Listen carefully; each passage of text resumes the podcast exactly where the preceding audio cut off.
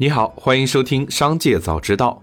今天是十二月二十日，一起和主播小张来看今日新闻。近日有消息称，小米内部开启新一轮裁员。十二月十九日，记者从小米内部人事处获悉，年底裁员的事情确实有，履行合法合规的流程，补偿政策为 N 加二，未休完的法定年假按照双倍金额折算。一位内部人士表示，目前媒体报道的裁员数量是错误的。实际上远远没有这么大的规模。该数据和不实信息来自卖卖平台上的一则匿名造谣，公司已经取证，开始走法律程序。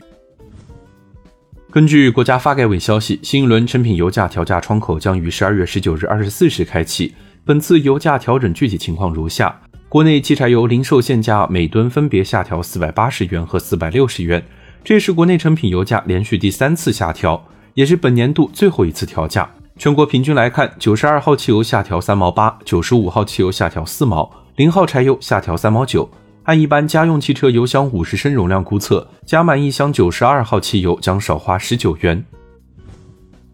紧接着，再让我们一起来关注企业动态。据报道，中国电信设备制造商华为正在关闭其在俄罗斯的企业事业部。该部门负责为该国企业客户提供信息和通信技术解决方案。报道称，华为将在莫斯科、圣彼得堡、夏诺夫哥罗德和新西伯利亚继续维持其研发中心。这些中心正在开发 5G 技术、语音处理和生成，以及计算机视觉技术、增强现实和虚拟现实系统以及机器学习等。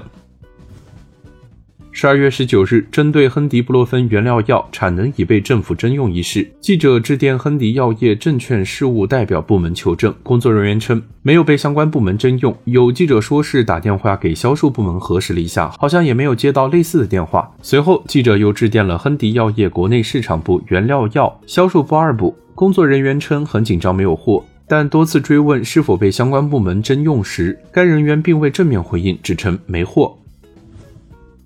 十二月十八日，在二零二二卡塔尔世界杯足球赛决赛中，阿根廷队夺得冠军。资料显示，球王梅西商标曾被佛山一家贸易公司申请注册，不过该商标申请于近日被驳回。此外，目前共有四十余枚梅西商标申请信息，其中三十枚已经注册成功。众泰汽车十二月十八日晚公告称，其下属子公司浙江众泰汽车制造有限公司与绿赛国际贸易有限公司签署了独家经销和服务协议。绿赛国际将作为众泰制造在中东特定国家和地区市场的独家出口商、代理商，分销车型 T 三百相关产品，合同销售总额达到六点九二亿元。记者注意到，绿赛国际成立于今年九月二十日，股东为三名自然人，公司背景较为神秘。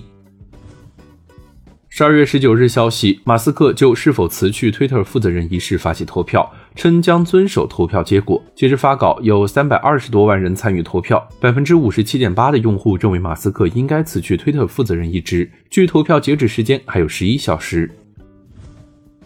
最后，再让我们一起来关注产业消息。东北地区加入出海抢单队伍。据辽宁日报报道，十二月十八日，辽宁组织一百五十余人的政府和企业家代表团。分别从沈阳、大连两地相继出发，赴韩国、日本开展为期八天的经贸洽谈活动。在辽宁出发的前一天，十二月十七日，吉林省赴韩国经贸团也已启程。十二月十九日，在广州市医药物资供应新闻发布会上，广州市卫健委副主任张毅表示，十二月一日以来，广州市全市共动员和返聘九百六十名退休医务人员，重新投入到医疗救治一线。澎湃新闻注意到，近期多地已向广大退休医务工作者发出参加防疫的倡议书或者返聘公告。